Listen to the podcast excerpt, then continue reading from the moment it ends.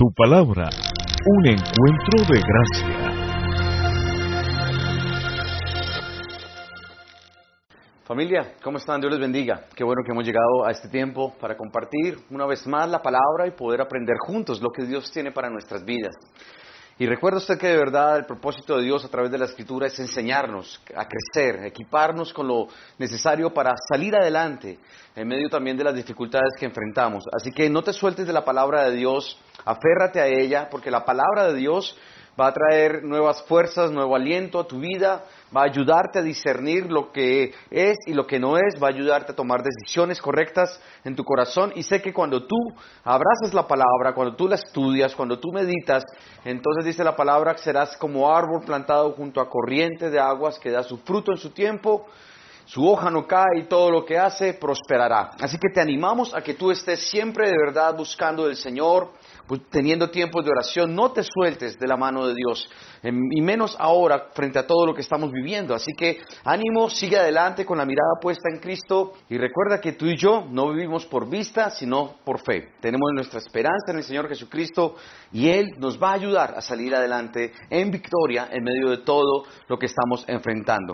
Creo que esos son tiempos donde la iglesia está siendo llamada a ministrar consuelo a las personas que están siendo afligidas, atribuladas, eh, de una u otra manera pasando por tiempos de dificultad, especialmente y obviamente en el tema de la salud. Cuídese, por favor, sea prudente en medio de todo lo que estamos atravesando. Son tiempos realmente para eh, estar atentos a las señales, y guarda el corazón también de otros frente a lo que estamos pasando. Así que la iglesia tiene que ser luz, la iglesia tiene que eh, amar, la iglesia tiene que consolar y este es un tiempo realmente en donde nuestro ministerio debería ser este. Concéntrese en aquellas personas que están pasando dificultades, una llamadita, una oración, envíela, grábela y envíela y sé que esto va a ser de gran bendición para las personas que le conocen. Estos no son tiempos de vivir una vida loca, como dice la canción. Y en verdad lo que pasa es que en el mundo a nosotros siempre nos están animando a que vivamos la vida, que la vida es una, que la vida es cortica, que disfrute y que de una u otra manera usted piense en usted mismo y goce su vida. Y pues bueno, en fin, tantas cosas a que nos anima la corriente de este mundo que en últimas nos hace vivir una vida donde lamentablemente desechamos a Dios de nuestro corazón. La vida eh, sí es corta, pero tú y yo tenemos la oportunidad de vivirla de una manera completamente diferente. Y pedimos a Dios que nos ayude y pedimos a Dios que eh, sea Él ministrando nuestros corazones. Hemos llamado a esta enseñanza el día de hoy, contrario al título de la canción que es Vive la vida loca, hoy es Muere la vida loca. Entonces, vamos a mirar Efesios capítulo 4. Vamos a mirar, por favor, Efesios capítulo 4 y vamos a mirar desde el versículo 17 en adelante lo que la palabra de Dios nos enseña. Por favor, está atento ahí en tu Biblia. Dice así el versículo 17. Con la autoridad del Señor digo lo siguiente ya no vivan como los que, los que no conocen a Dios, porque ellos están irremediablemente confundidos. Ya no vivan como los que no conocen a Dios, porque hay una confusión gigante eh, en el corazón de aquellos que lamentablemente viven sin Dios. Y yo quiero que tengas en cuenta aquí dos conceptos y que tengas mucho cuidado con esto. La soberbia intelectual, la racionalización y las excusas siempre nos van a alejar de Dios. Recuerda que la palabra enseña que el conocimiento envanece, pero el amor edifica. El conocimiento tiene la tendencia a volvernos orgullosos, la, preparación académica y profesional y el creer que porque leemos mucho todo esto, lamentablemente crea en nuestro corazón una barrera hacia las cosas y los aspectos de la fe. Y este es el segundo tema aquí presente. Quienes confían en su propio intelecto siempre despreciarán el valor de la fe. Y, en ese orden de ideas, tú y yo tenemos que tener cuidado realmente con lo que estamos recibiendo en nuestro corazón, con lo que estamos alimentando nuestra mente, nuestras ideas, nuestros pensamientos.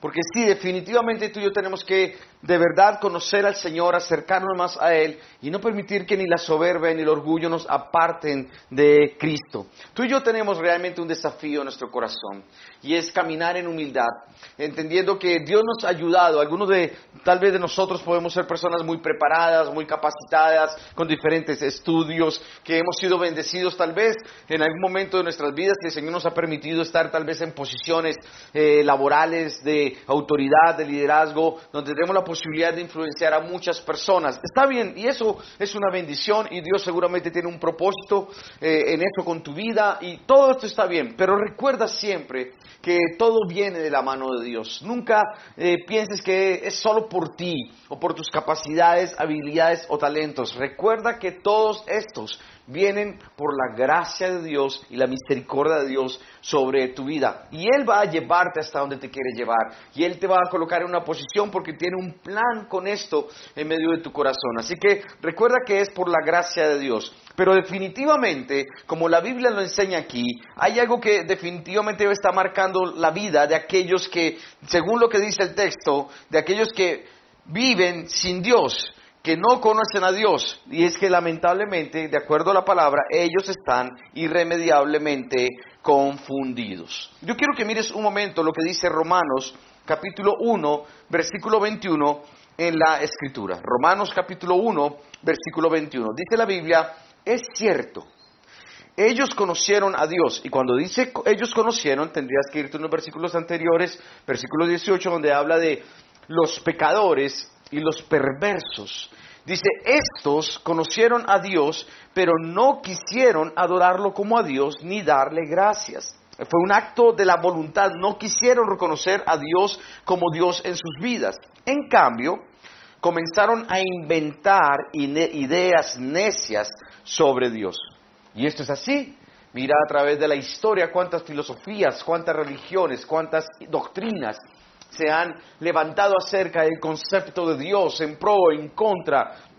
Y de una u otra manera, lamentablemente, la gente piensa que, con esto se hacen muy intelectuales, pero, pero lamentablemente lo que la Biblia expresa es que empezaron a inventar ideas necias sobre Dios y como resultado la mente, dice la palabra, les quedó en oscuridad y confusión. Afirmaban ser sabios, dice el versículo 22, pero se convirtieron en completos necios. Esto es lo que la Biblia dice. Cuidado con esto. Cuidado cuando creemos ser muy inteligentes, muy racionales, muy intelectuales, cuando creemos que porque hemos leído cientos de libros o tenemos cientos de títulos, por eso sabemos más y conocemos más de la vida, pero definitivamente hay algo que es real y es que tu mente y mi mente son finitas, limitadas. Nuestro pensamiento no va más allá y tú y yo tenemos que pedir la misericordia de Dios para que con esta mente finita podamos conocer a un Dios infinito. El intelecto es una bendición de Dios. Qué bueno que te hayas preparado, pero no dejes que el conocimiento, el intelecto te envanezca, porque lo que la Biblia enseña es que lamentablemente cuando esto ocurre, entonces vamos a caer en oscuridad, en confusión, y luego más adelante miraremos algunos otros textos que nos van a ayudar a comprender lo que ocurre. Entonces, en Primera de Pedro, quiero que vayas conmigo ahora a Primera de Pedro, capítulo 4, versículo 3. Primera de Pedro capítulo 4 versículo 3. En el pasado han tenido más que suficiente de las cosas perversas que les gusta hacer a los que no tienen a Dios. Menciona aquí algunas y en otros textos encontraremos otras. Aquí habla, por ejemplo, de la inmoralidad y pasiones sexuales, parrandas, borracheras, fiestas desenfrenadas y abominable adoración a ídolos. Dice el apóstol Pedro, lamentablemente que son cosas perversas, como dice el libro de Romanos, que les gusta hacer a los que no tienen a Dios. Nosotros éramos de aquellos que andábamos en este plan, que llamábamos a esto lo mejor, disfrutar la vida, que esto era lo más placentero.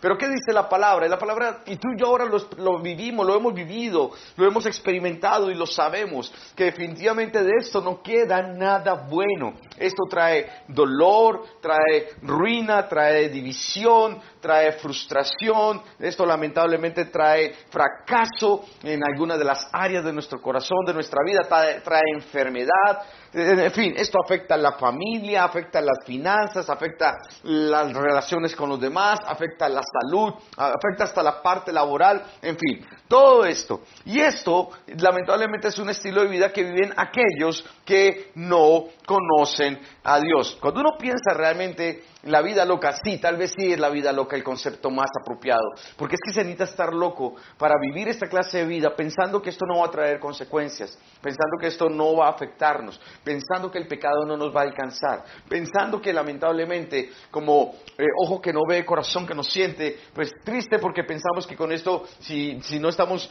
eh, eh, viendo, no nos están viendo y no hacemos daño directamente a una persona, entonces nada va a ocurrir. Pero creo que tú y yo tenemos que ser conscientes de que Dios dice, sabes, ten cuidado porque lo que tú siembres, eso vas a recoger. Y sabes, de Dios no te puedes burlar.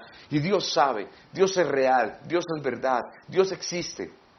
Y en estos de ideas, eh, la palabra nos describe perfectamente, es una, una, verdadera radiografía de lo que es nuestro corazón cuando caminamos sin Dios. Y la palabra dice aquí y en otros textos que estamos leyendo, es que lo que dice literalmente es que a estas personas, cuando uno camina sin Dios, cuando uno camina sin Dios, a uno le gusta hacer este tipo de cosas. Produce un placer en nosotros. Nos, nos, anima, nos motiva. Por eso es que la tentación es tan difícil de resistir. Y cuando no tenemos a Dios es imposible resistir.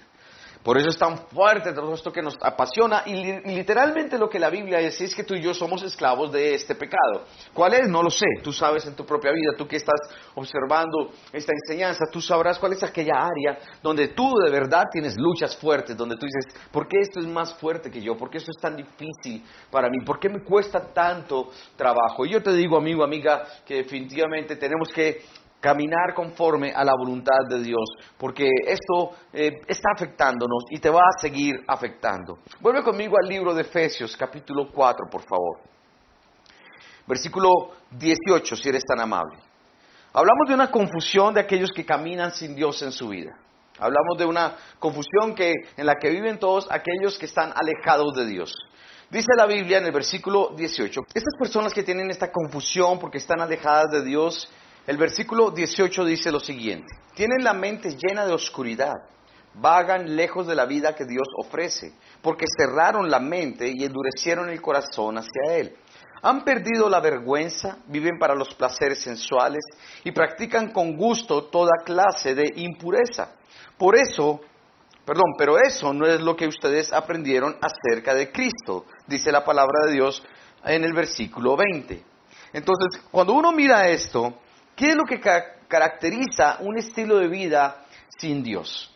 Tú y yo, recuerdo nuevamente, vuelvo y lo repito, tú y yo formábamos parte de este grupo de personas que un día caminamos sin Dios en nuestras vidas. Ahora, ¿qué caracteriza este estilo de vida? ¿Cómo lo describe la palabra del Señor? Creo que de verdad es muy apropiado cuando dice la Biblia que tenemos una mente oscura, es decir, que nos cuesta ver las cosas realmente más allá nos creemos, como dice el libro de Romanos, muy sabios, pero realmente somos los más necios del mundo. Lamentablemente sabemos lo que es bueno, pero no somos capaces de hacer lo bueno. Al contrario, lo malo es más fácil para nosotros. Y aunque sabemos que inclusive nos va a hacer daño, porque cuántas veces tú dijiste, yo no vuelvo a tomar, esto me hace mucho daño, esto definitivamente a mí me enferma, pero lamentablemente son solo palabras, palabras y palabras. Pero tarde o temprano vuelves y caes y lo mismo. Y dice, pero ¿por qué es tan difícil para mí esto y aquellas áreas donde tú tal vez estás enredado? ¿Por qué es tan difícil para mí mantenerme en victoria? Bueno, sin Dios es que es muy difícil, muy complicado. Entonces la palabra te describe y te dices que tú y yo, sin el Señor, tenemos una mente oscura, estamos lejos del camino de Dios. ¿Cómo es el camino sin Dios? Versus cómo es el camino con Dios. Y creo que tú y yo podemos encontrar mucha diferencia.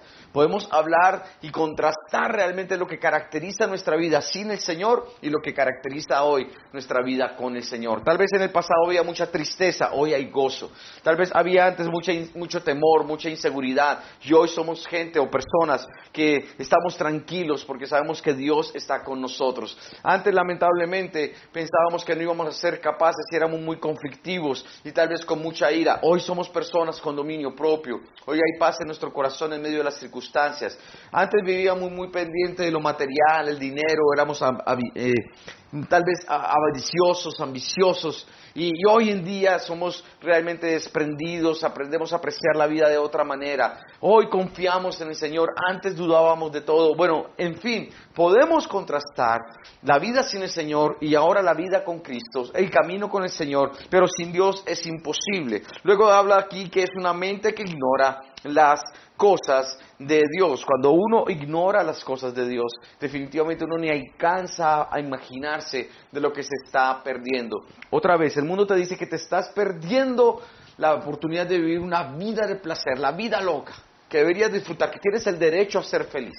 Y el mundo cambió los valores y cambió los pensamientos y los principios de Dios. Y ahora llamamos a lo que no es bueno y, lo llamamos como si fuera lo mejor y a lo que realmente es bueno, como el tema de la familia, el matrimonio, el hogar, la identidad sexual, todo lo que Dios diseñó y pensó y creó como algo perfecto. Entonces ahora el mundo que se cree más inteligente que Dios cambió todos estos conceptos y ahora hace el mundo nos lleva a querer aceptar cosas que son contrarias a la palabra de Dios. Y bueno, es una decisión donde tú y yo vamos a tener que eh, confrontarnos y es algo que vamos a tener que enfrentar frente a lo que el mundo enseña y frente a lo que Dios enseña. ¿Qué es lo que tú crees realmente que es verdad? Bueno, vas a tener que tomar una decisión y pagar un precio por estas convicciones en medio de tu vida. Pero sí, definitivamente tenemos que pedirle a Dios que nos saque de esta ignorancia de las cosas espirituales, de la vida,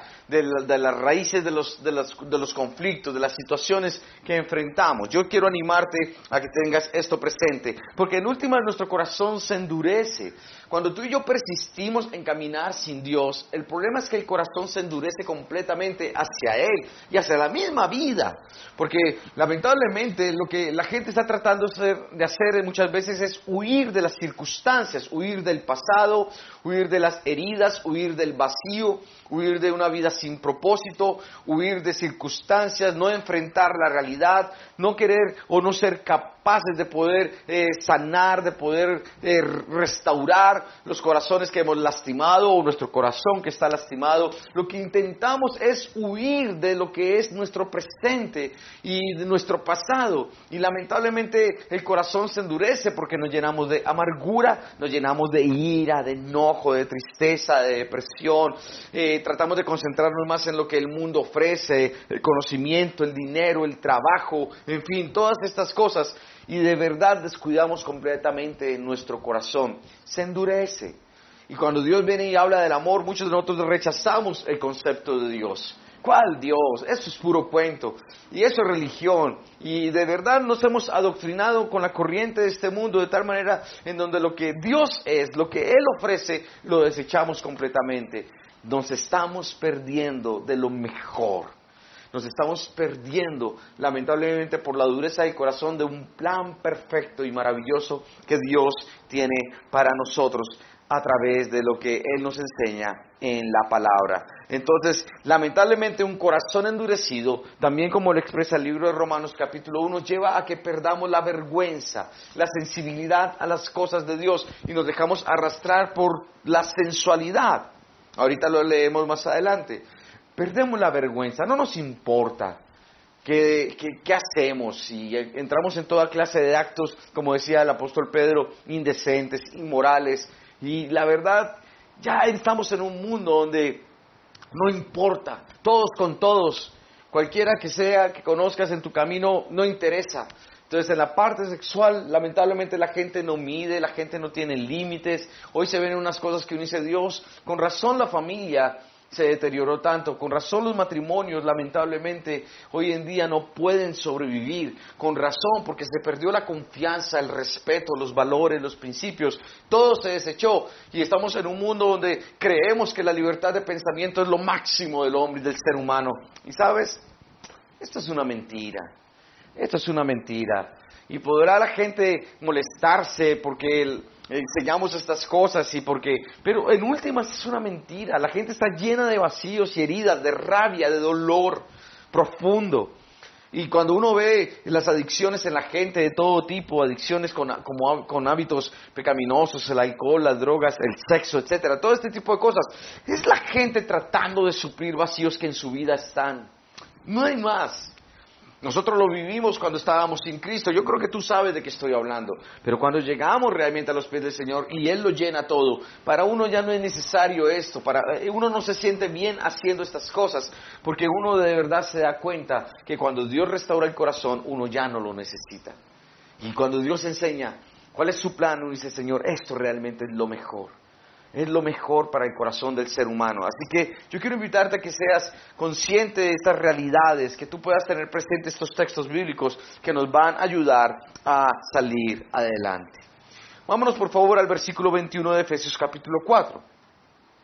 Efesios capítulo 4 versículo 21 dice la Biblia, ya que han oído sobre Jesús y han conocido la verdad que procede de él, destáganse de su vieja naturaleza pecaminosa y de su antigua manera de vivir, la vida loca, que está corrompida por la sensualidad y el engaño. ¿Qué caracteriza ese estilo eh, de vida antiguo que llevábamos nosotros? Pues la Biblia dice que lo caracteriza la corrupción que genera la sensualidad y el engaño. Esto es lo que la palabra de Dios nos está diciendo.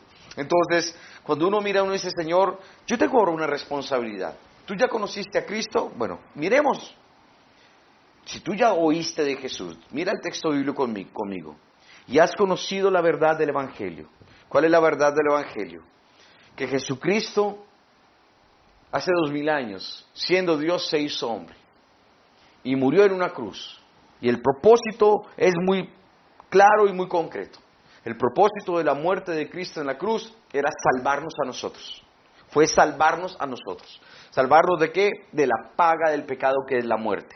O sea, es decir, quienes debíamos estar crucificados en esa cruz somos cada uno de nosotros, porque ese es el precio que merecemos por el pecado. Pero Jesús dijo, no, no, yo voy a tomar el lugar de esta persona para que Él no tenga que morir, yo voy a morir, yo voy a pagar el precio por Él, la culpa por Él, para liberarte y salvarte, para que tú puedas tener una libertad y una relación con mi Padre que te ama. Y te ama de tal manera que está dispuesto a dar la vida de su propio Hijo para salvarte y para que tú y yo no nos perdamos. Cuando conocemos la verdad del amor de Dios, de su gracia, de su plan perfecto de salvación, cuando tú y yo hemos oído de Jesús, tú y yo no podemos desechar este mensaje. Y como no podemos desechar este mensaje, entonces mira lo que dice el texto bíblico. Entonces, si tú que has oído y has conocido la verdad que de él, de esta naturaleza pecaminosa, de esa antigua manera de vivir. Entonces, para un momento de vivir la vida loca.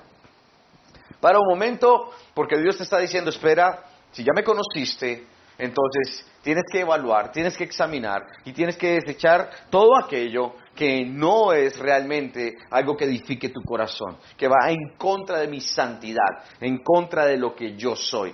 Cuando tú amas, tú vas a querer realmente guardar el corazón, tú vas a querer respetar, tú vas a querer eh, caminar conforme a. Y lo que Dios te está diciendo es, yo soy santo, sed santo tú también, tú debes de ser santo, porque esta es mi naturaleza. Así que yo te animo a que tú puedas mirar lo que Dios enseña aquí en la escritura. Ve un momento conmigo a Colosenses capítulo 3, versículo 5.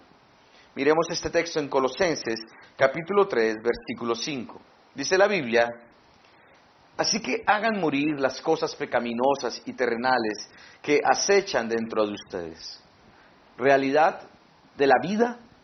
Somos creyentes, amamos a Dios, somos, queremos realmente caminar como espirituales, queremos hacer la voluntad de Él en todas las cosas. Sí, yo estoy seguro que sí, pero hay una cosa que es real, que el apóstol Pablo reconoce, y es que hay cosas pecaminosas en nosotros que nos acechan. Por eso también dice, destáganse de esta naturaleza pecaminosa. Usted y yo vamos a tener que luchar con nosotros mismos, en nuestro espíritu. Vamos a tener que tomar decisiones para poder caminar en victoria frente a estos deseos, estas pasiones, esto que te gusta tanto hacer, pero que ya no va a edificar tu vida. Al contrario, va a endurecer tu corazón. Entonces, esta es la lucha espiritual, la verdadera batalla espiritual que enfrentamos. Es esta área donde yo tengo que mirarme a mí mismo y decir, Señor, yo tengo que luchar con esto que me apasiona, que me gusta hacer pero que no es tu voluntad para mi vida. Entonces tengo que tomar una decisión, tengo que deshacerme de esto que dice aquí en Colosenses Dice, no tenga nada que ver con la inmoralidad sexual, la impureza, las bajas pasiones y los malos deseos. No sean avaros, pues la persona avara es idólatra porque adora las cosas de este mundo. Y más adelante en el libro de Colosenses dice otras cosas más que deberíamos desechar de nuestro corazón. La ambición, la avaricia, el tema sexual, todas estas cosas. Porque si tú te das cuenta, hoy el sexo es un Dios fuerte y poderoso sobre la corriente de este mundo, que de una u otra manera ha esclavizado a la humanidad. El tema de la sensualidad ha corrompido completamente el corazón humano. Y mira, esto, esto es tan real que en todos los medios de comunicación, las imágenes, las campañas publicitarias, la internet, todo hoy lamentablemente está eh, lleno de imágenes que de una u otra manera están llamándote a la sexualidad, que te están diciendo que no importa, tú puedes tener cualquier... Eh, tendencia sexual en tu vida, cualquier género, no hay problema con tu identidad, que tienes que aceptarlo todo, que tienes que probarlo todo y experimentarlo todo para que así mismo entonces puedas identificar tu sexualidad. Bueno, en fin, tantas cosas. Y sabes, dice, Señor, ¿por qué, ¿por qué pasa todo esto? ¿Por qué pasan estas cosas? Y es sencillo, el corazón se endurece. Y en la medida en que tú aceptas el pecado en tu vida, cuando uno lamentablemente abre una puerta. Hay una cosa que es real y es que el pecado te va llevando a ti a que caigas más y más en la perversión. Y el pecado lleva a otro pecado y a otro pecado y algo más grande y lo que hoy te satisface mañana ya no.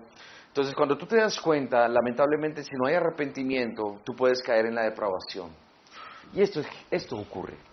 Entonces, si no te satisface hoy algo en tu vida y antes sí, pero te das cuenta que esto es como una corriente que te arrastra y quieres probar algo más y probar algo más y probar algo más. Llega un punto donde vas a, lamentablemente, vas a darte cuenta que la consecuencia va a ser muy fuerte para ti. Y yo te digo hoy de corazón, mira, está atento a lo que enseña la palabra. Dice Santiago capítulo 1, versículo 21.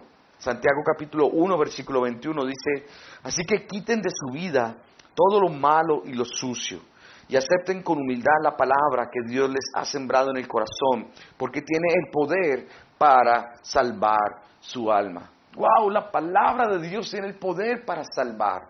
Porque cuando tú y yo nos convencemos de que lo que está escrito es verdad, entonces vamos a darnos cuenta que tú y yo sí necesitamos un Salvador. Y lo que Dios dice es, deshazte todo esto que te contamina. Sí, contamina, pero, pero no nos damos cuenta porque vivimos la vida loca. Pero qué locura es esta vida. Estamos sembrando para el divorcio, para el abandono, para la soledad, para una vejez de enfermedad, para una vejez solitaria, para una vejez sin dinero, para una vejez sin recursos, si es que llegamos a la vejez. Estamos sembrando lamentablemente estilos de vida donde estamos alejando a nuestra familia, donde nuestros hijos no quieren saber de nosotros, donde no estamos dejando legado alguno, donde no somos capaces de dejar herencias sino problemas y deudas, y, situaciones difíciles para los nuestros. Y uno dice, esto es, esto es estar loco por Dios. Esto, es una, esto sí es estar loco. Porque uno vive esta clase de vida, siembra esto y, y uno llama, ah, esto es disfrutar la vida. Eso no es disfrutar la vida. Al contrario, nos dicen a nosotros los creyentes o a quienes seguimos ahora a Jesús de que somos locos, que somos fanáticos, que somos... ¿Sabes qué? Yo viví lo que tú viviste cuando caminé sin el Señor. Y seguramente cada uno de nosotros tiene una historia y un testimonio que nos permite llegar ahora a los pies de Cristo. Sabemos que es esta vida. Pero yo hoy creo definitivamente lo que el Señor dice es que es, es muy importante. Muere a la vida loca. Muere a este estilo de vida. No vale la pena. No tiene sentido. No va a traer nada bueno. Qué, bendición tan grande. Tal vez tú y yo, que, en nuestra situación del pasado, en nuestra familia, tuvimos tanta, tanto conflicto, tanta familia disfuncional, tantas cosas que no recibimos. Y hoy poder tener a nuestros hijos y poder sembrar en el corazón de ellos algo hermoso, algo diferente. El sentir de unidad, el sentir de apoyo, el sentir de cariño, de afirmación, de amor, de abrazo, de humildad. Todas estas cosas son muy importantes. Y no que no vayamos a cometer errores, errores, seguramente los vamos a cometer. Pero sabes, cuando el Cristo está en nuestras vidas y en nuestra familia, las cosas son diferentes, muy diferentes. Y por eso vale la pena darle la oportunidad que Dios tome el control y la rienda de nuestro corazón. Miremos el capítulo 4 de Efesios, versículo 23. En cambio, dejen que el Espíritu les renueve los pensamientos y las actitudes. Aquí es donde entendemos que es el Espíritu de Dios el que renueva nuestra vida. ¿Y en dónde está la batalla? La batalla está aquí. Por eso es tan importante que tú te aferres a la Escritura. Porque el Espíritu Santo va, dice, a renovar tus pensamientos y en esta medida también renovará tus actitudes. Aquí es donde necesitamos permitir que el Espíritu Santo de Dios obre con libertad. Yo te digo, es necesario dejarnos guiar por el Espíritu Santo. Que el Señor te muestre a través de él cuál es su propósito contigo. Entrégale al Espíritu de Dios todas aquellas cosas que en tu vida tú sabes que son una lucha para ti. Que Él corte todo hábito pecaminoso, que Él sea rompiendo cadenas y ataduras de esclavitud al pecado en nuestras vidas, que Él limpie tu mente, que Él sane tu corazón, que Él restaure tu alma, que te ayude o te lleve a ti al perdón, a extender misericordia sobre quienes te lastimaron, padres, papá, mamá, hermanos, en fin, personas que pudieron haberte causado mucho daño, personas que abusaron de ti, que ese pasado que te marcó por tanto tiempo sea historia y sea la historia de una persona que tú ya la, la verdad puedes decir, esa persona ya no soy yo, porque Dios me llevó a perdonar, Dios me llevó a amar, Dios me llevó a bendecir, Dios me llevó a ser otra persona. Porque cuando uno entiende el plan de Dios, uno puede decir, Señor, gracias por lo que tú haces en medio de nosotros. Dice el libro de Romanos, capítulo 12, versículo 2. Dice, no imiten las conductas ni las costumbres de este mundo más bien, dejen que Dios los transforme en personas nuevas al cambiarles la manera de pensar. Entonces, dice la Escritura, aprenderán a conocer la voluntad de Dios para ustedes, la cual es buena, agradable y perfecta. Qué bendición la palabra, porque nos ayuda a entender tantas cosas, porque pensamos que es en nuestras fuerzas y resulta que no es en nuestras fuerzas, es el Espíritu Santo de Dios que actúa en nosotros. Lo único que Dios espera es que tú y yo pongamos en práctica lo que escuchamos, que tú y yo llevemos a, la obediencia lo que Dios habla a nuestro corazón. Cuando el Señor te muestra que hay algo que no te conviene, toma la decisión correcta. Y no dudes en hacer la voluntad de Él, porque si tú lo haces, el Espíritu Santo te va a transformar. Y Él va a transformarte en una persona completamente nueva, una persona diferente, una persona que va a reflejarlo a Él. Por eso somos diferentes no nos vamos a reflejar a nosotros mismos, no, reflejamos es a Él. Y lo reflejamos a través del cambio de actitudes en nosotros. Entonces, si antes éramos impacientes, ahora somos más pacientes. Si antes éramos personas que nos enojábamos mucho, no, ahora tenemos dominio propio. Si antes éramos personas que nos dejábamos llevar por la sensualidad, ahora tenemos dominio sobre nuestros ojos, sobre nuestras miradas, sobre nuestras intenciones. Si antes lamentablemente vivíamos con las prioridades al revés, ahora vamos a colocar en orden nuestras prioridades. Porque cambiamos nuestra actitud entendemos que por este lado no vamos a llegar a ninguna parte. Vivir la vida loca no nos va a llevar a, la verdadera vida. En cambio, si tú y yo vivimos una vida, una vida plena con el Señor, esto va a ser completamente diferente porque vamos a ver fruto, porque vamos a ver realmente bendición, porque vamos a encontrar que allí realmente vamos a disfrutar lo que Dios ha planeado para cada uno de nosotros. Entonces la escritura es clara, dice, mira, en Romanos 12, voy a transformarte en una persona nueva a través de cambiar tu manera de pensar. Y la manera de pensar cambia cuando tú estás buscando de Dios a través de la palabra. Métete con el Señor, busca al Señor de todo corazón, búscalo a través de la oración, búscalo a través de la escritura, conócelo a Él, acércate a Él y tú te vas a dar cuenta cómo el Espíritu Santo va a ir transformando. Y lo más hermoso es que vas a aprender. Es un proceso donde vas a aprender a conocer la voluntad de Dios, buena, agradable y perfecta. Si estás ahí en tu casa y deseas lo mejor de Dios para ti, dile, Señor, aquí estoy, enséñame a discernir tu voluntad buena, agradable y perfecta. Pero eso viene cuando aprendes a pensar de manera diferente. Y esta manera de pensar diferente cambia tus actitudes y cambia tu manera de ver la vida. Es una vida completamente diferente y de gran bendición.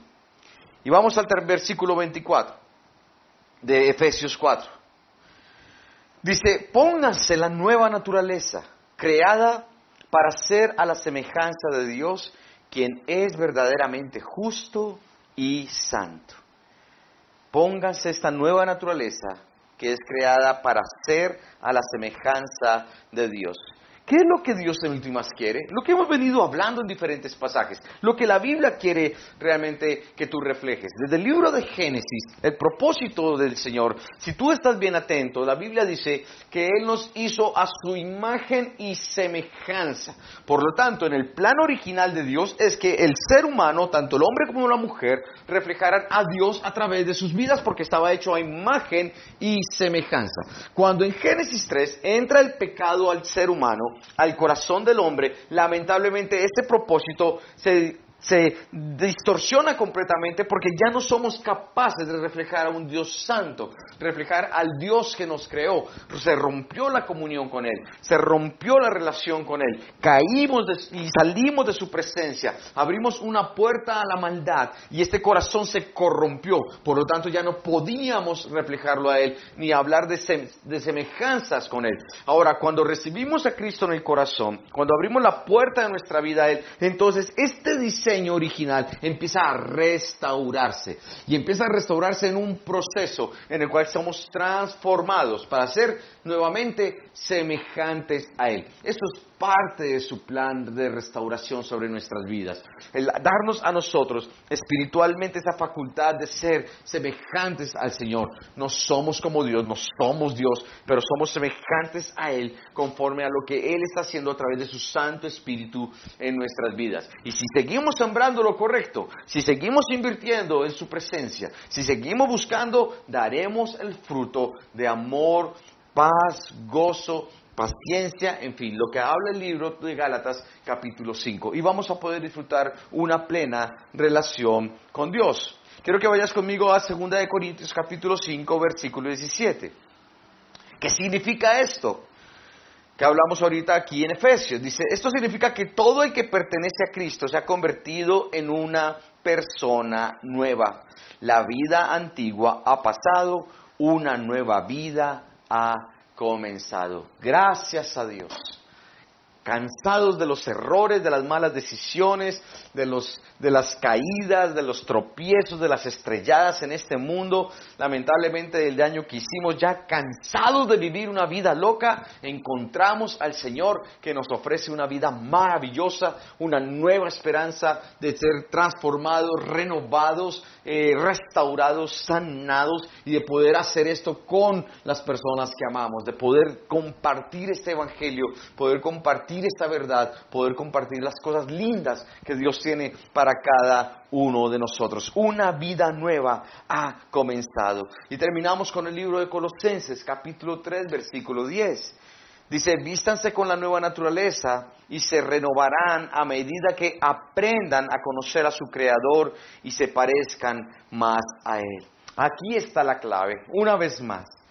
El apóstol Pablo, siendo un instrumento en las manos de Dios, inspirado por el Espíritu Santo, nos da la respuesta de cómo podemos cambiar, cómo podemos ser diferentes, ¿Cómo pueden ser las cosas completamente nuevas? Bueno, aquí dice la palabra de Dios claramente la manera, en Colosenses 3:10. Dice, en la medida en que tú aprendas a conocer a tu Creador, en la medida en que tú te acerques a Él, entonces dice la palabra, tú vas a ser renovado porque te vas a parecer más a Él. ¿Sabes? Dios es bueno. Dios es tan hermoso. Dios es tan fiel, a pesar de nosotros.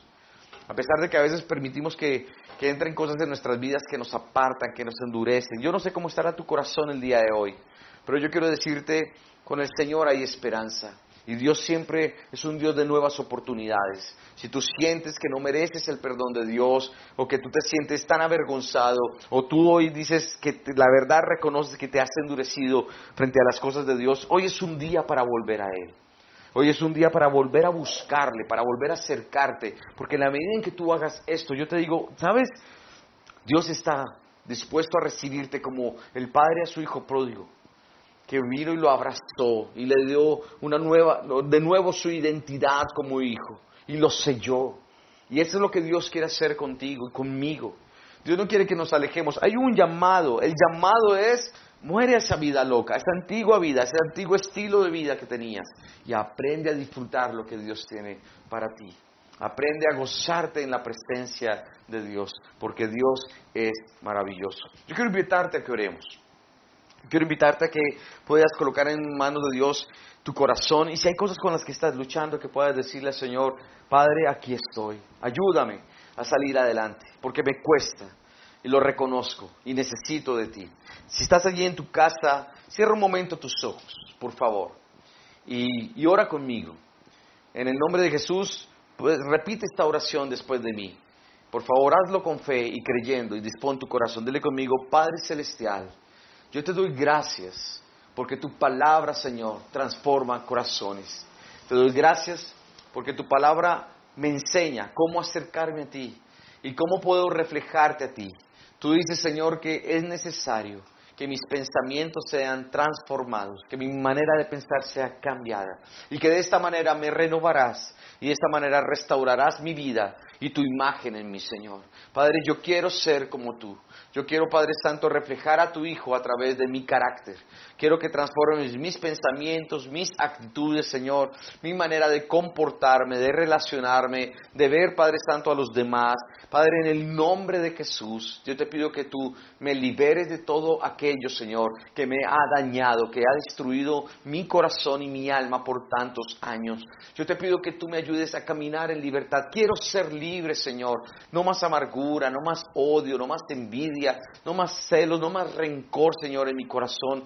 Yo no quiero más de esto en mí, Señor. Yo te pido que me ayudes a caminar conforme a tu corazón en santidad, Señor. No quiero más inmoralidad sexual, no quiero caer más en la perversión, no quiero estar mirando, Señor, lo que este mundo ofrece. Padre, la tentación es fuerte. Reconozco que hay cosas que me apasionan, Señor, que me gustan, Señor, pero en el nombre de Jesús vengo a ti y coloco mi corazón en ti para pedirte que tú, Señor, me hagas libre. Gracias, Dios, porque sé que tú eres fiel en medio de todo lo que estamos enfrentando, Señor. Padre, extiende tu mano y ayúdanos, Señor a entender que ahora somos personas nuevas, Señor, que ahora podemos vestirnos de esta nueva naturaleza de amor, de santidad, esta naturaleza espiritual, que no tenemos que seguir atados al pasado, que ahora, Señor, podemos vivir un presente pleno con la certeza de un futuro en la eternidad contigo, Señor. Gracias por tanto amor y gracias por tu Espíritu Santo que nos inspira, nos motiva, nos anima, nos fortalece y nos acompaña en este proceso, Señor, de transformación. A ti sea toda la gloria y la honra. Bendice a cada hombre y mujer que hoy nos ha visto. Extendemos nuestras manos hacia ellos a través de esta pantalla, Señor. Y te pedimos en el nombre de Jesús que tú les bendigas con toda bendición de lo alto. Que tú les liberes en el nombre de Jesús. Que deseches toda potestad del enemigo que haya venido a, a afligir sus vidas, a atarles en sus vidas. En el nombre de Jesús confesamos por la autoridad que tú nos das que son hombres y mujeres nuevos, libres para seguirte a ti, Señor. Que no haya temor, quita la confusión, quita la dureza de corazón, la mente oscurecida, la ignorancia, Señor, Padre, que nos caracterizaba. Y ayúdanos a caminar en el centro de tu voluntad, esta voluntad que es buena, agradable y perfecta. Señor, queremos vivir para ti, queremos colocar todas las cosas en orden delante de ti. Queremos, Señor, Padre Santo, que cada día Señor, tú te reflejes más a través de nosotros. A ti sea toda la alabanza, Señor, y todo el honor por los siglos de los siglos. Colocamos en tus manos, Señor, los próximos días y también te pedimos que extiendas tu mano de misericordia sobre aquellos, Señor, que están sufriendo hoy por la pérdida de un ser amado. Que tú consueles, fortalezcas, traigas paz a sus corazones, Señor. Que en el nombre de Jesús derrames de tu poder y levantes a los enfermos, Señor, y les sanes completamente de una manera extraordinaria. Seguimos intercediendo por aquellos que están en esta batalla, Señor, frente a este virus y otras enfermedades, Señor. Guárdanos a nosotros, a nuestras familias, de todo mal y de todo lo que el enemigo intente hacer en contra de nosotros, Dios. Padre, gracias por tanto amor y gracias, Señor, porque tu palabra transforma, tu palabra, Señor, eh, trae victoria a nuestras vidas y tu palabra, Señor, nos muestra el camino por el cual debemos andar. Te amamos, Señor. Bendícenos en el nombre del Padre, y del Hijo y del Espíritu Santo. Amén y amén. Que Dios te bendiga, gracias por acompañarnos y espero que esta palabra traiga fruto a tu corazón. Deja que el Señor te use y tú verás su gloria en medio de tu vida. Que así sea, en el nombre de Jesús. Gracias.